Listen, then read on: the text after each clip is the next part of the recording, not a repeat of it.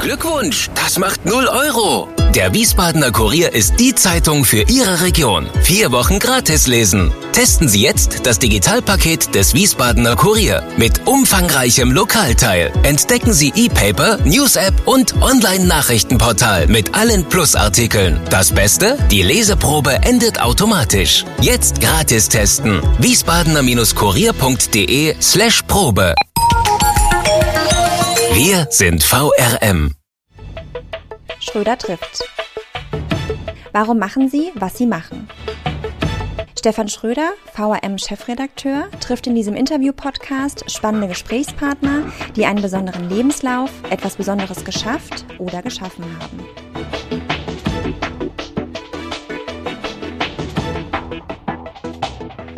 Heute schon wieder etwas Besonderes. Es gibt keinen normalen Podcast mehr in diesen Zeiten. Wir sind verbunden mit Curaçao. Dort begrüße ich Reinhard Schlieker, Jahrgang 1957, verheiratet, drei Kinder, Berufsjournalist. Hallo, Herr Schlieker. Hallo, grüße Sie, Herr Schröder. Hunderttausende von Deutschen streben zurück in die Heimat. Krisenstäbe im Außenministerium zerbrechen sich den Kopf, wie sie das schaffen. Nur ein Paar das hat das nicht nötig. Ute und Reinhard Schlieker leben glücklich und zufrieden auf Curaçao und wollen erstmal da nicht weg. Warum, Herr Schlieker? Nun, wir sind noch gar nicht so lange da. Wir sind Mitte Februar hierher gezogen. Ähm, also seit Anfang des Jahres bin ich pensioniert. Ähm, war ja zuvor beim ZDF äh, viele Jahrzehnte lang als, als Journalist. Und ähm, das war unser Plan, eigentlich schon länger hier nach Curaçao zu ziehen. Also ein jahrelanger Plan und wir haben es ein bisschen vorgezogen, weil es der Zeitpunkt richtig erschien. Und das war auch keine, kein Fehlschluss, offenbar. Das hängt aber nicht mit der Bedrohung durch Corona zusammen. Nein, ja, nicht direkt. Also der Zeitpunkt war insofern günstig, als auch ähm, meine Frau aus dem öffentlichen Dienst äh, ausscheiden konnte oder sagen wir mal sich zunächst für drei Jahre beurlauben lassen konnte, sodass wir also auch eine Rückkehr ähm, machen könnten, wenn wir das wollten. Äh, dass ähm, diese äh, Corona-Sache kam dann noch dazu. Ich bin selbst, ich habe eine äh, Lungenemphysem, also eine, eine obstruktive Lungenerkrankung und wäre sicherlich äh, zu Hause in Deutschland in, in einer doppelten Risikosituation.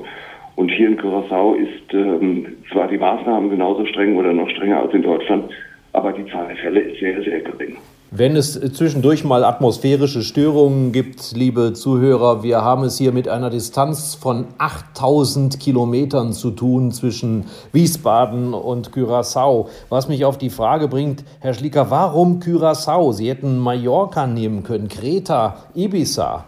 Wir haben äh, jeweils, weil mir das auch gesundheitlich und, und so weiter gut bekam, äh, unseren, unseren Haupturlaub immer im Winter gemacht. Wir hatten in Wiesbaden eben ein Haus mit Garten wo man im Sommer nicht wirklich äh, ein paar Wochen weg kann und äh, sind auf Curaçao gekommen, so ein bisschen wie äh, Dartpfeile auf eine Landkarte werfen. Wir haben in der Karibik etwas gesucht. Wir hatten zuvor schon mal eine kurze Rundfahrt gemacht, eine Kreuzfahrt, eine kleine. Und Curaçao war bei diesen Inseln nicht dabei. Und dann haben wir gedacht, das ist einfach, äh, es ist ein schöner Name. Es ist, gehört zum Königreich der Niederlande. Das heißt also, das Rechtssystem ist stabil und das ist in der Tat auch so. Und ähm, das probieren wir mal aus. Und dann waren wir 2012 zum ersten Mal hier, Februar, März, und haben festgestellt, dass es einfach eine, eine Insel ist, äh, die sehr interessant ist, äh, in die man sich auch richtig verlieben kann. Vielleicht nicht auf den ersten Blick, sondern auf den zweiten. Es ist nicht so ein, äh, um es mal salopp zu sagen, Schickimicki-Paradies, nur mit Palmen und, und, und Cocktails, sondern es ist richtiges Leben. Und ähm, da kommen wir gleich noch drauf. Nicht alles verraten. Bitte? Nicht alles verraten, wir kommen da gleich noch drauf. Äh, wenn man jetzt. Also wie gesagt, nach, nachdem wir jedes Jahr dann hier waren, seit 2012 ist dieser Plan gereift und bekam immer konkretere Formen. Äh, und da ging es natürlich auch darum, was, was kaufen wir eine Wohnung, ein Haus, wie, wie machen wir das alles? Und das waren dann die praktischen Fragen, die in den letzten drei Jahren vielleicht äh, die Sache geprägt haben. Es ist so, es liegt so ungefähr, wenn man auf die Landkarte drauf guckt, vor Venezuela. Liege ich da richtig? Nach Venezuela ähm, sind es nur 60 Kilometer. Das heißt also, die niederländischen Antillen, das sind ja drei Inseln, äh, Aruba, Bonaire, Curaçao, ABC-Inseln, äh, die liegen so weit südlich, dass sie auch nicht von Hurrikan äh, betroffen sind. Das ist natürlich noch äh, ganz schön und ähm, Venezuela war, bis äh, dort die wirtschaftliche Situation sich so stark verschlechtert hat, durchaus für Curaçao auch wichtig. Zum Beispiel hat Venezuela hier eine Ölraffinerie betrieben. Das ist vorbei. Ähm, aber das Land, also Curaçao, lebt im Wesentlichen inzwischen vom Tourismus und nicht sehr von der Ölverarbeitung. Das war es aus dem Bereich der Erdkunde. Jetzt noch die Frage im Anschluss. Hat Sie neben dem Klima auch gereizt, dass es bei Wikipedia heißt, äh, diese Insel sei ein Offshore-Finanzplatz? Ähm, das äh, ist für uns persönlich äh, natürlich nicht von Bedeutung, äh, denn wir sind keine Investoren oder Geldanleger hier und ähm, von daher war, haben wir uns damit nicht groß befasst. Was äh, ganz wichtig ist und was vor allem auch der Regierung hier auf der Insel sehr wichtig ist, dass man nicht auf dieser schwarzen Liste auftaucht äh, der Offshore-Steuerparadiese, und ähm, in der Tat ist es so, wenn man hierher ziehen will als Deutscher, das gehört äh, zwar zu den Niederlanden, aber ist nicht in der EU. Das bedeutet, man muss also einen strengen, ein strenges Verfahren durchlaufen, bis man eine Aufenthaltsgenehmigung bekommt. Dazu gehört natürlich äh, ein Führungszeugnis von zu Hause, dazu gehören äh, Unterlagen, die nachweisen, woher man zum Beispiel das Geld hat, wenn man ein Haus kaufen möchte. Äh, also die, die Regulierung ist sehr, sehr strikt. Äh, es gibt für Pensionäre beispielsweise ein Steuermodell, was relativ günstig ist, aber das äh, ist für uns auch nicht von Bedeutung, denn die Pension, die Rente wird ja aus Deutschland bezahlt äh, und auch dort schon mal besteuert. Das heißt also, man muss sogar noch aufpassen, dass man nicht Doppelsteuern bezahlt, weil hier die Behörden am Ende ihren Anteil auch noch wollen. Also Curaçao ist für Sie kein Steuersparmodell, das wollen wir mal festhalten. Wenn ähm, Sie sagen, Sie waren 30 Jahre beim ZDF, Sie sind äh, Börsengesicht gewesen, viele Jahre. Ähm, vermissen Sie da nicht schon etwas auf Ihrer Insel? Ähm, ein wenig sicherlich. Also für den Moment ist es so, dass wir ein Haus mit einem, einem, Stück Land gekauft haben, wo es enorm viel zu tun gibt. Das heißt, wir sind mit Begeisterung dabei zu renovieren. Ich bin nun schon lange äh, auch so als Heimwerker unterwegs und äh, hier kann ich mich wirklich austoben. Und ähm, das äh, ist, wird uns noch eine ganze Weile beschäftigen. Der Container mit den Möbeln ist vor einigen Tagen gekommen und äh, entsprechend sieht das Chaos hier noch aus. Aber äh, dieses so im Landhausstil gebaute Gebäude erfordert auch wegen des Klimas natürlich und der Nähe des Meeres äh, immer Pflege. Äh, da gibt es enorm viel zu streichen und auszubessern und zu tun. Und äh, wenn man so ein bisschen pedantisch veranlagt ist wie ich, äh, dann äh, findet man so schnell auch nicht da die Ruhe.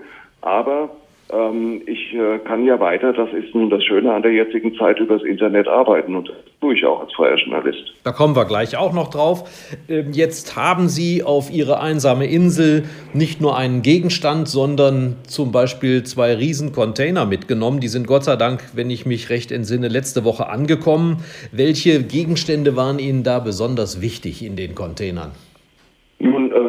Zum einen natürlich Erinnerungsstücke, äh, die sich im Laufe der Jahre angesammelt haben. Wir haben in Deutschland noch in Wiesbaden, bevor wir weg sind, ordentlich ausgemistet, aber es blieb trotzdem noch eine Riesenmenge Leben äh, übrig, auch teils zwischen Buchdeckel und Aktenordner gepresst. Äh, das war, ich habe jetzt nicht einen einzigen äh, Lieblingsgegenstand, äh, wo ich sagen würde, den wollte ich unbedingt haben. Und äh, der zweite Container war einfach für das Auto, was wir mitgenommen haben, weil sich der Verkauf eines Gebrauchtwagens in Deutschland und der Neukauf eines Gebrauchtwagens hier äh, nicht gelohnt hätte. Da waren die Transportkosten vergleichsweise äh, geringer. Und das ist natürlich ganz lustig. Jetzt hat man plötzlich sein Auto mit Grassau-Nummernschildern hier rumfahren. Das ist eine relativ neue Erfahrung. Ansonsten ähm, wollten wir natürlich schon unsere Dinge auch ein bisschen um uns herum haben. Meine Frau ist beispielsweise begeisterte Hobbyköchin und dann gibt es einige Dinge, die sie dafür einfach haben möchte und die in der Küche fehlen würden, wenn sie nicht da wären. Und ansonsten richten wir uns halt ein und werden mal sehen, es wird keine identische Kopie des Wiesbadener Hauses, aber es wird schon vertraut werden. Und wir erwarten auch durchaus eben Besucher. Dafür haben wir genug Platz, so zwei kleine ähm, Bungalows, die wir einfach für Gäste einrichten werden. Also das macht schon Spaß und wir sehen das Ganze als kreativen Vorgang. Sie haben es gerade schon angedeutet, Sie sind ein, wie ich weiß, profilierter Heimwerker, dazu noch Digitalprofi, ausgefuchster Online-Käufer. Liefert eigentlich Amazon auf Ihre Insel? Das, äh, das wäre, ja, das ist sogar möglich. Ich habe mir einmal vor Jahren in einem Urlaub sogar bei Amazon ein Buch bestellt. Das war also nach 14 Tagen tatsächlich hier. Aber äh, die, die Versandkosten sind natürlich dann Unsinn. Aber auch dafür haben die, die pfiffigen äh, digital äh, Narren eine, eine Lösung. Man kann beispielsweise für eBay sich eine Adresse in den Niederlanden äh, anlegen und dann gibt es eine Agentur, die dort die Dinge sammelt und sie per Schiffscontainer hier rüberbringt und dann eben äh, die Online-Zustellung hier in Curacao besorgt. Das Ähnliches gibt es in den USA, die liegen ja nun deutlich näher. Äh, Miami ist drei Flugstunden entfernt. Man kann sich in, äh, in irgendeinem Bundesstaat in den USA eine Zustelladresse geben lassen und äh, die Firma, die dort das Lagerhaus verwaltet, äh, schickt die Dinge äh, dann in regelmäßigen Abständen äh, auf die Inseln in der Karibik. Also das gibt es alles. Wir haben es noch nicht ausprobiert. Die Zeit ist dafür einfach zu kurz.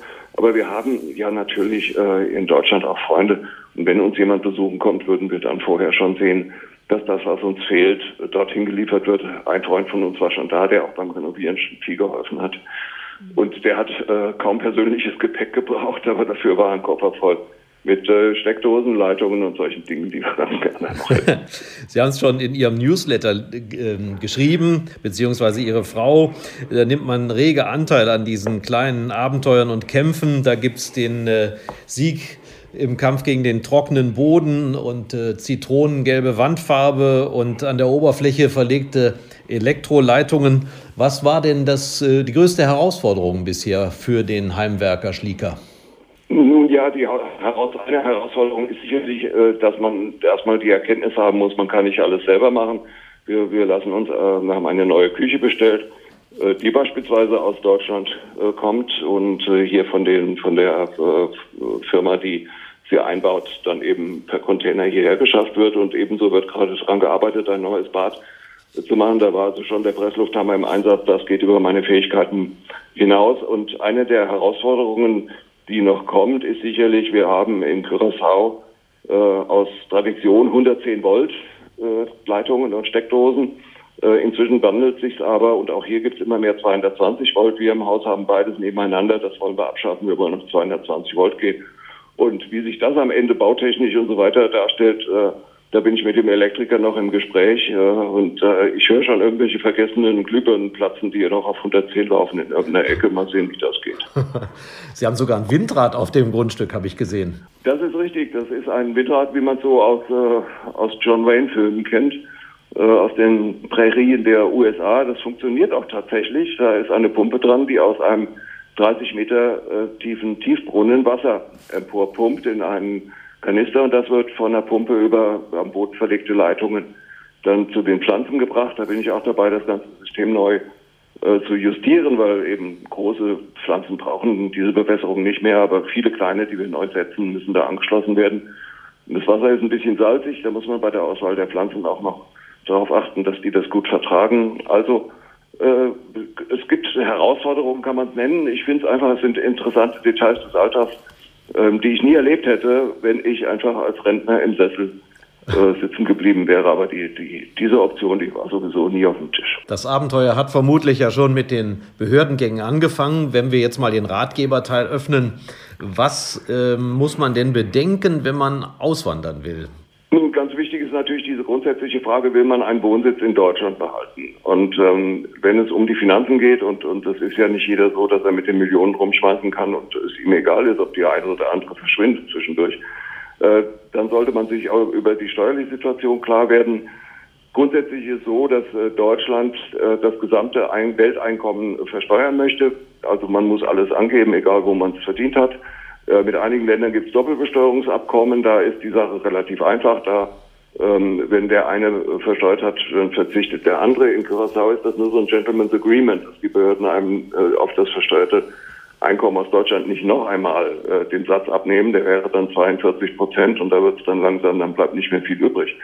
Also sowas sollte man vorher mit Steuerberatern klären. Es ist auch ganz wichtig, man sollte tatsächlich, also wenn man nicht einfach völlig unabhängig auf der Welt herumreist und gar keinen Wohnsitz mehr hat, sollte man den Wohnsitz in Deutschland behalten und anmelden, sodass man dort, das ist ein bisschen das äh, Irreführende am deutschen Steuersystem, so dass man unbeschränkt steuerpflichtig bleibt. Denn wenn man keinen Wohnsitz hat, wird man beschränkt steuerpflichtig. Das bedeutet aber nur, dass man genauso viel Steuern zahlt wie alle anderen auch, nur die Freibeträge, die man so hat, persönlichen Freibetrag und so weiter, nicht mehr in Anspruch nehmen kann. Das heißt also, diese beschränkte Steuerpflicht ist in Wirklichkeit viel schlechter als die unbeschränkte. Da kommt man so im Laufe der Zeit drauf, wenn man ein bisschen überlegt. Es gibt natürlich auch im Internet einiges an Ratgebern, auch bezogen auf Länder. Es gibt sehr viele Deutsche, die nach Thailand beispielsweise auswandern, nach Asien. Ein völlig anderer Kulturkreis, da muss man sich anders vorbereiten als auf die ja äh, ursprünglich äh, europäisch geprägten Länder wie USA, Kanada, äh, dann eben auch Karibik, dann Südamerika ist wieder eine andere Geschichte. Man muss sich darüber klar werden, herrscht ein verlässliches Rechtssystem, ähm, kann ich mich darauf verlassen, dass ich anständig behandelt werde oder ist eine völlig korrupte äh, Regierung da am Werke, die mir nichts, dir nichts, mir das Leben versauen kann. Also solche Überlegungen sind sicherlich das Wichtige und da muss man natürlich auch wissen, komme ich mit dem Klima klar, mit der, mit der Mentalität der Leute am Ort und äh, wie, wie geht es, wenn ich mich verkalkuliert habe? Ich meine, ich muss ja auch einrechnen, dass nicht jede meiner Entscheidungen irgendwie goldrichtig ist. Mhm. Könnte, könnte ich ohne riesige Verluste wieder zurück nach Deutschland? Das sollte man zumindest für die ersten Jahre äh, die Möglichkeit sich offen halten, würde ich sagen, aus meiner Erfahrung. Ich halte es jetzt nicht für realistisch, dass wir das so machen werden. Aber es ist schon ganz gut, dass man sich nicht völlig verloren vorkommt. Und also eine Exit. Überlegung mit Familie und Freunden, die, ob die noch, ob man die weiter noch in einer vernünftigen Zeit ja. erreicht. Eine Exit-Strategie muss man immer haben, okay. Ähm, Habe ich das richtig verstanden? Sie mussten nicht Holländer werden? Nein, es gibt äh, eine Aufenthaltsgenehmigung. Ich kann so schnell gar nicht Holländer werden. Also ich weiß gar nicht, wie das geht. Ich habe es jetzt nicht probiert. Ähm, da wird vermutlich dann schon erwartet, dass man die Sprache kann und das muss ich erst noch lernen. Das halte ich auch für wichtig, dass man die Landessprachen kann. Hier gibt es zwei, Niederländisch und Papiamento, eine Kreolsprache, die sehr viel aus Spanien, Portugal und so weiter enthält in der Sprache. Also das ist nicht ganz unvertraut. Und ähm, ansonsten, äh, nein, eine Aufenthaltsgenehmigung gibt es als Ausländer und es müssen halt verschiedene Bedingungen erfüllt sein. Äh, man muss auf alle Fälle äh, unabhängig sein wirtschaftlich. Und was ganz, ganz witzig ist, äh, äh, wenn man tatsächlich seine Aufenthaltsgenehmigung dann beantragt und abholt, dann muss man bei einer Kaution hinterlegen von umgerechnet 1500 Euro pro Person. Das ist nämlich, wenn man hier dann kriminell wird oder sonst wie versagt, das Geld, was die Regierung in die Hand nimmt, um den Heimflug zu bezahlen. Also sagen wir mal so, ist, die Exit-Strategie wird, wird, einem notfalls abgenommen, Aha. wenn man äh, nicht aufpasst. Aber Sie haben ja nicht vor, kriminell zu werden. Nein, nicht, nicht direkt, nein. Okay. Das ist, äh, wird, auch, wird auch nicht weiter gutiert hier. So, wir kommen zu unserer beliebten Rubrik auf ein Wort. Für einen Journalisten eigentlich eine unerfüllbare Aufgabe. Sechs Fragen, die jeweils nur mit einem Wort zu beantworten sind. Aber wenn Sie den Podcast schon mal gehört haben, werden Sie wissen, Sie wären der Erste, der es schafft, Herr Schlieker. Also Trost. Sind Sie bereit? Jawohl. Vor was haben Sie am meisten Angst? Krankheit. Was ist Ihnen eine Sünde wert? Gutes Essen. Jeder Mensch ist eitel. Woran erkennt man das bei Ihnen? Hm. Selbstdarstellung. Welcher Mensch ist Ihr Vorbild?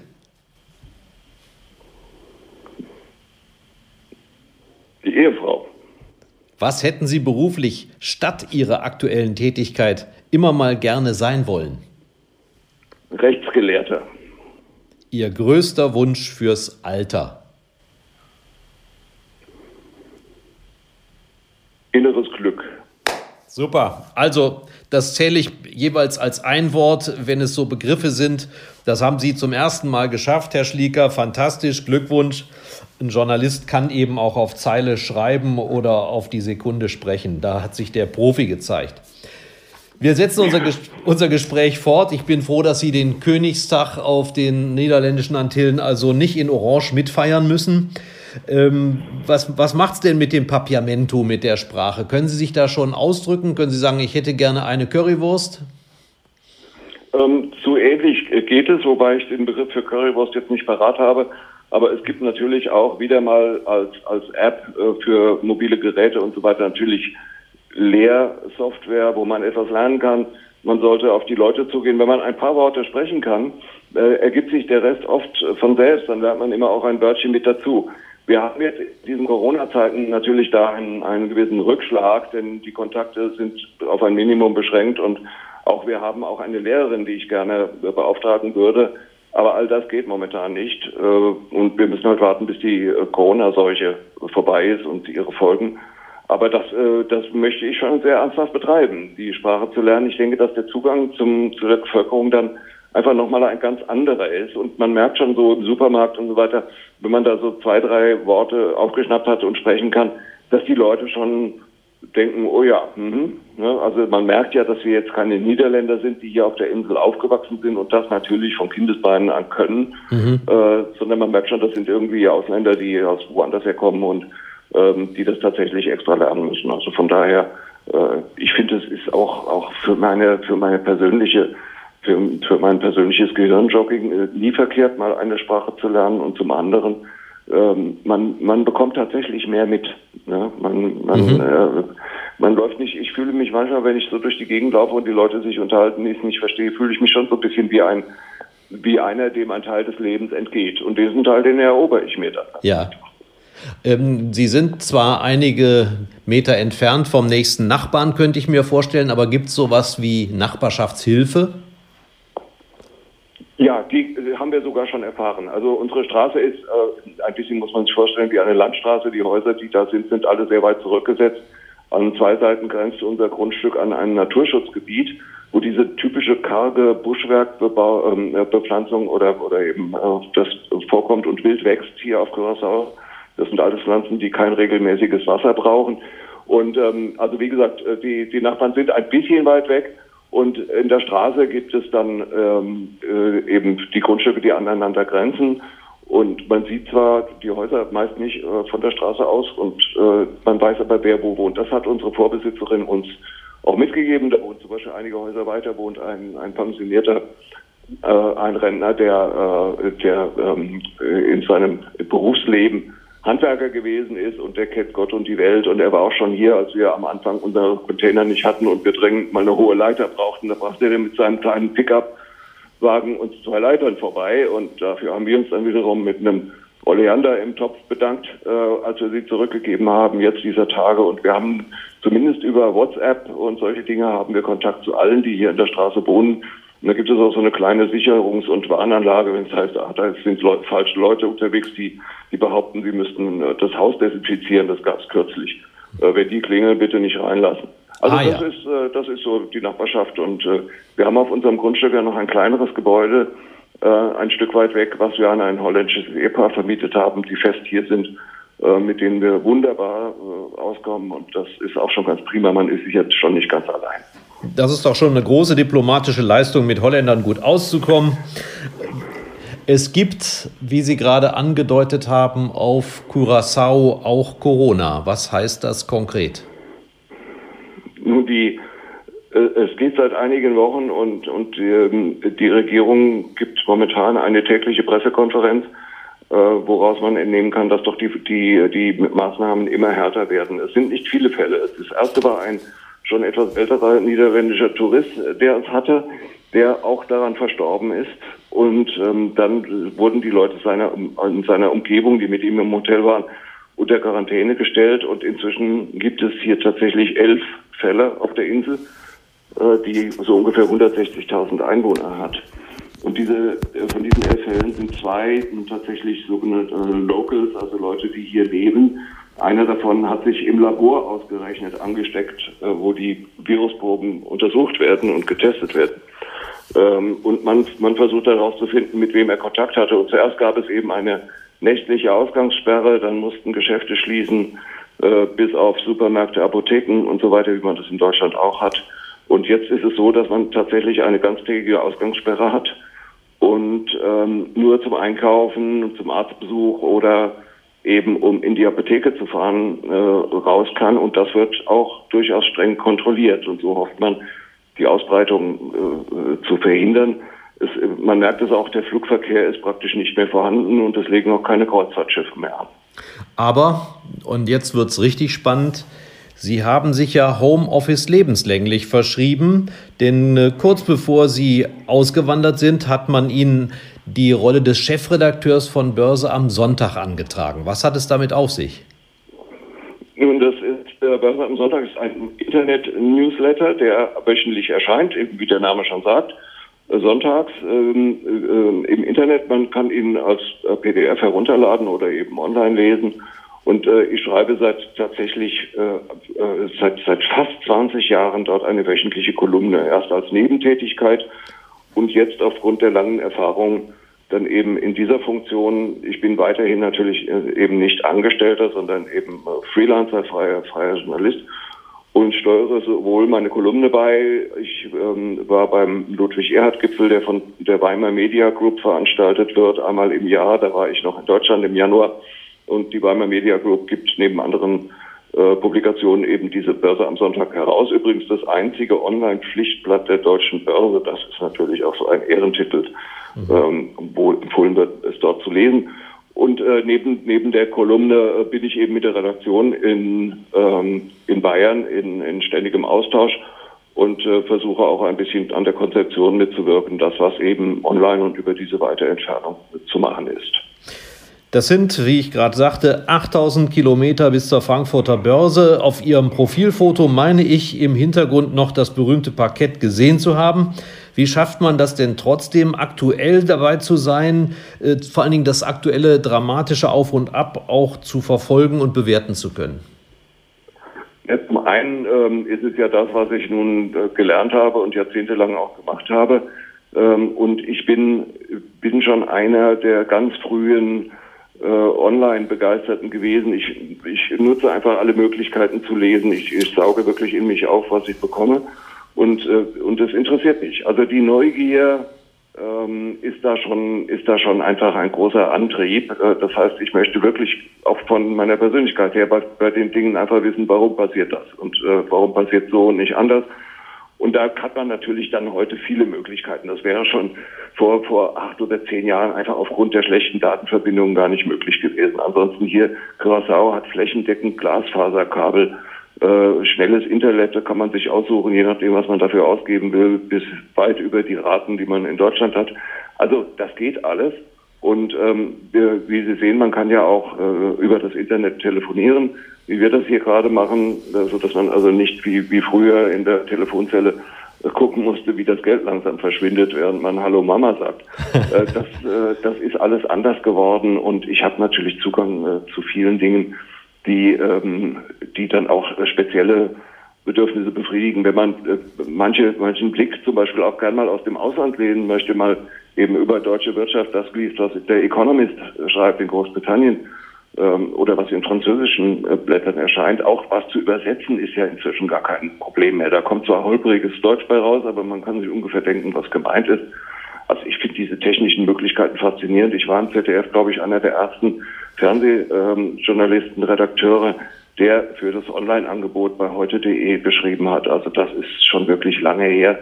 Damals galt das noch als exotisch. Manche Korrespondenten fanden es unter ihrer Würde, sowas zu tun. Und heute ist es fast das Maß aller Dinge.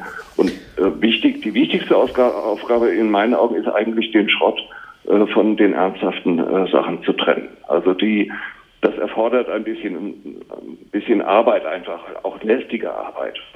Dieses Aussortieren von, äh, von inhaltlichem Müll, um es mal wirklich drastisch zu sagen, das, das ist wirklich eine Herausforderung, äh, der man sich dann jeden Tag wieder stellen muss. Aber auch das geht. Soeben habe ich die Frage, wie man sich in Ihrem hohen Alter noch auf ein digitales Medium vorbereiten muss, gestrichen. Sie haben das fulminant beantwortet. Jetzt zum geldwerten Vorteil unseres Podcasts. Herr Schlieker, was kauft man denn jetzt an der Börse oder ist es noch zu früh zum Kaufen? Ja, dieses zu früh und zu spät, ähm, diese, dieser Frage habe ich nun auch schon vor kurzem eine Kolumne gewidmet. Äh, sehr häufig hört man ja von den Großanlegern und den Experten, ähm, ja, man soll sich antizyklisch verhalten. Das ist dieser alte Spruch, kaufen, wenn die Kanonen donnern. Also ganz so gewalttätig und dramatisch muss es ja nicht sein.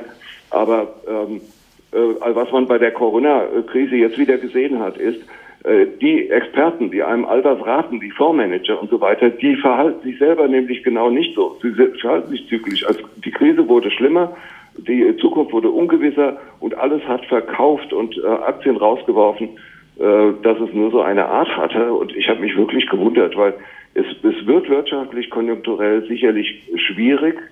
Und es kann sein, dass in Einzelfällen sogar also wirklich zu richtigen Dämpfern kommt, die man Jahre braucht, um aufzuholen.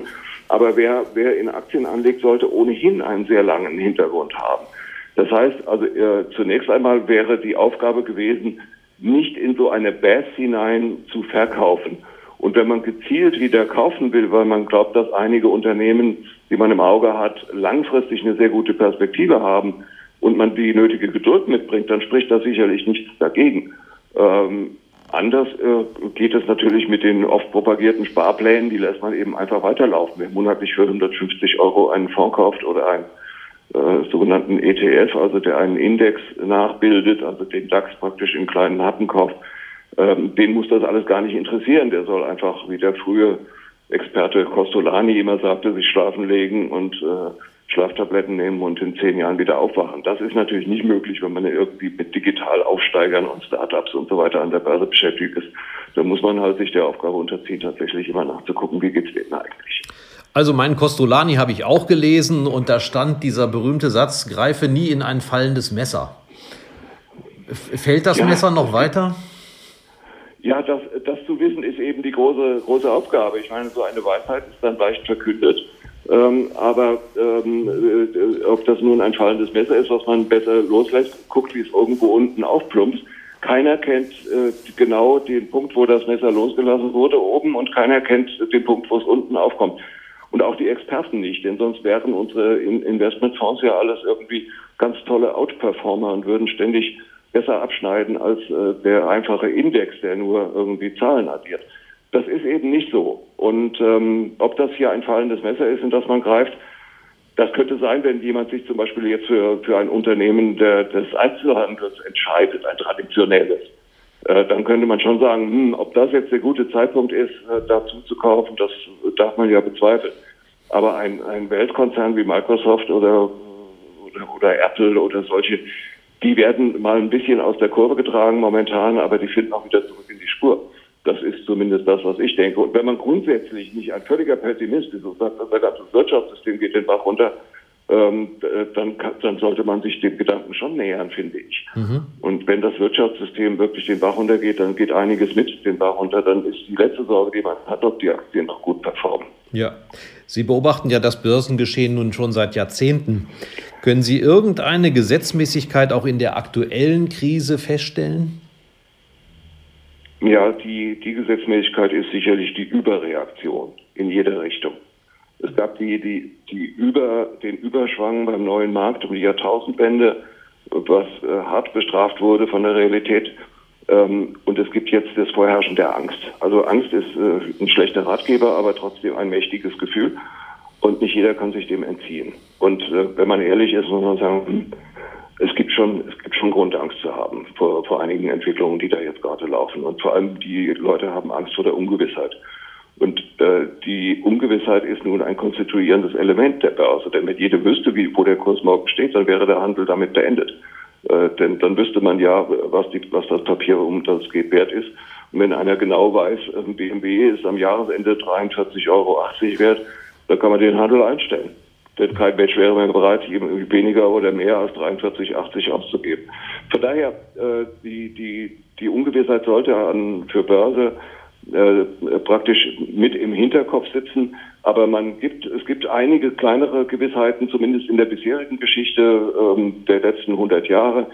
Äh, langfristig gesehen ist es nicht nur so, wie der Wirtschaftswissenschaftler aus den USA sagte, langfristig sind wir alle tot. Nee, langfristig äh, lebt man ja auch nochmal und dann im schlimmsten Falle hat man immer noch Erben, die sich freuen. Äh, langfristig erholen sich die Werte, weil die Menschheit schon danach strebt, wirtschaftlich erfolgreich zu sein, jeder Einzelne und jede Gesellschaft. Und in vielen Fällen gelingt das auch. Und äh, von daher äh, wird auch diese, äh, der, es sind Weltkriege vorbeigegangen, es sind, ist die spanische Grippe vorbeigegangen, die, die Hongkong-Grippe, die Vogelgrippe. Äh, jetzt ist es Corona, ein, ein unheimlicher Erreger, auch, aber auch gegen den. Alles forscht daran, dieses Ding in den Griff zu bekommen. Und ich persönlich bin Optimist. Ich glaube, äh, dass das gelingen wird und dass es schneller gelingen wird, als, als man momentan meint. Mhm. Das Wichtige ist dann, die Folgen zu beseitigen, die Scherben aufzukehren.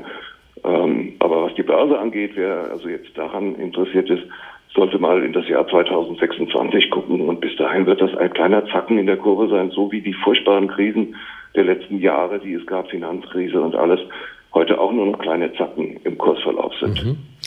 Sehen Sie es denn auch für möglich an, dass, äh, wie die Wirtschaftsweisen es kürzlich angedeutet haben, nach der Krise es womöglich einen relativ flotten, großen Aufschwung wiedergeben kann? Ganz große Frage, die vor allem international betrachtet werden muss.